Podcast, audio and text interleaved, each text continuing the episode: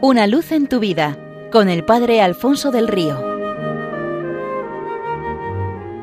Un cordial saludo para todos los oyentes de Radio María desde el Seminario Diocesano de Getafe.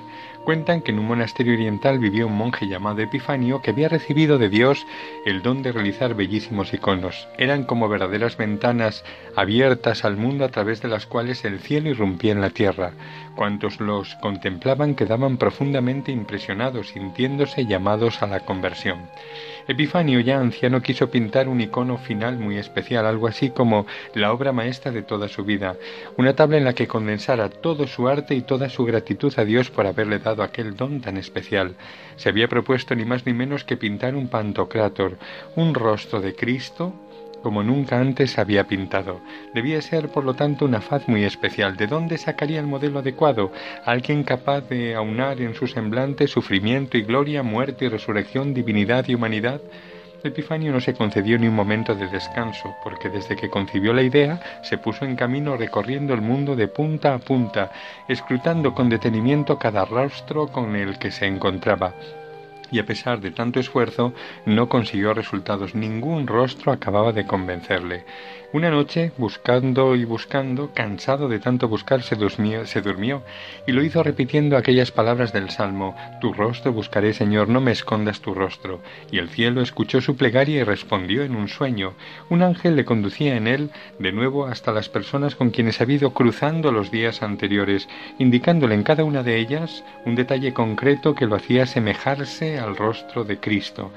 El gozo encontrado en el rostro de una joven esposa, la inocencia de la cara de un niño, la fortaleza de un campesino curtido por el trabajo, el sufrimiento en el rostro de un enfermo, el miedo en el de un condenado, la bondad en la cara de una madre, el desamparo en la de un huérfano, la seriedad en la expresión de un juez, la alegría en la de un juglar, la misericordia en el rostro de un confesor, la amargura en el de un leproso, la sabiduría en la expresión de un maestro, la miseria en la de un mendigo, el valor en un soldado, la humildad en un monje, al despertar, Epifanio regresó al convento y se puso manos a la obra, porque tenía tanto material humano que era suficiente como para plasmar el rostro divino.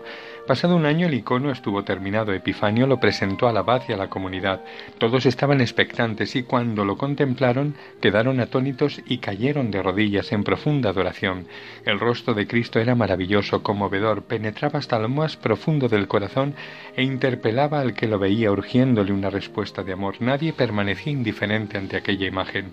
Todos intentaron saber en vano quién le había servido de modelo para aquella soberbia obra, y a quienes le preguntaban por el modelo Epifanio les decía no busquéis el rostro de Cristo en un solo hombre, buscad más bien un rasgo del rostro de Cristo en cada hombre con quien os encontréis, pero sobre todo pedidle a Dios que vuestro rostro sea cada vez más un reflejo de su santidad.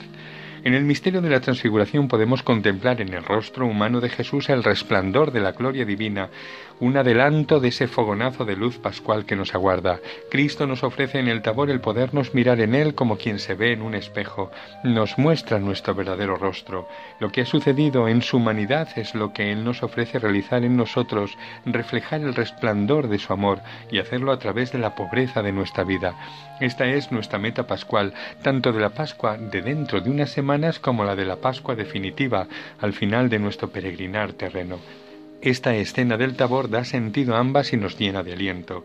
San John Henry Newman rezaba pidiendo, Amado Jesús, brilla a través de mí y mora en mí de tal manera que todas las almas que entren en contacto conmigo puedan sentir tu presencia en mi alma. Haz que me miren y ya no me vean a mí, sino solamente a ti, oh Señor.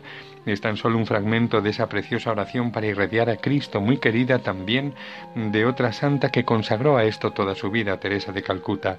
Y algo inseparable de este reflejar el rostro de Cristo es ver los rasgos de ese mismo rostro en cada uno de nuestros hermanos. Pues que el Señor nos haga suyos, sola y totalmente suyos, para siempre suyos, de manera que todo lo nuestro, humano y pobre, irradie la fuerza y la belleza de su misericordia. Una luz en tu vida con el Padre Alfonso del Río.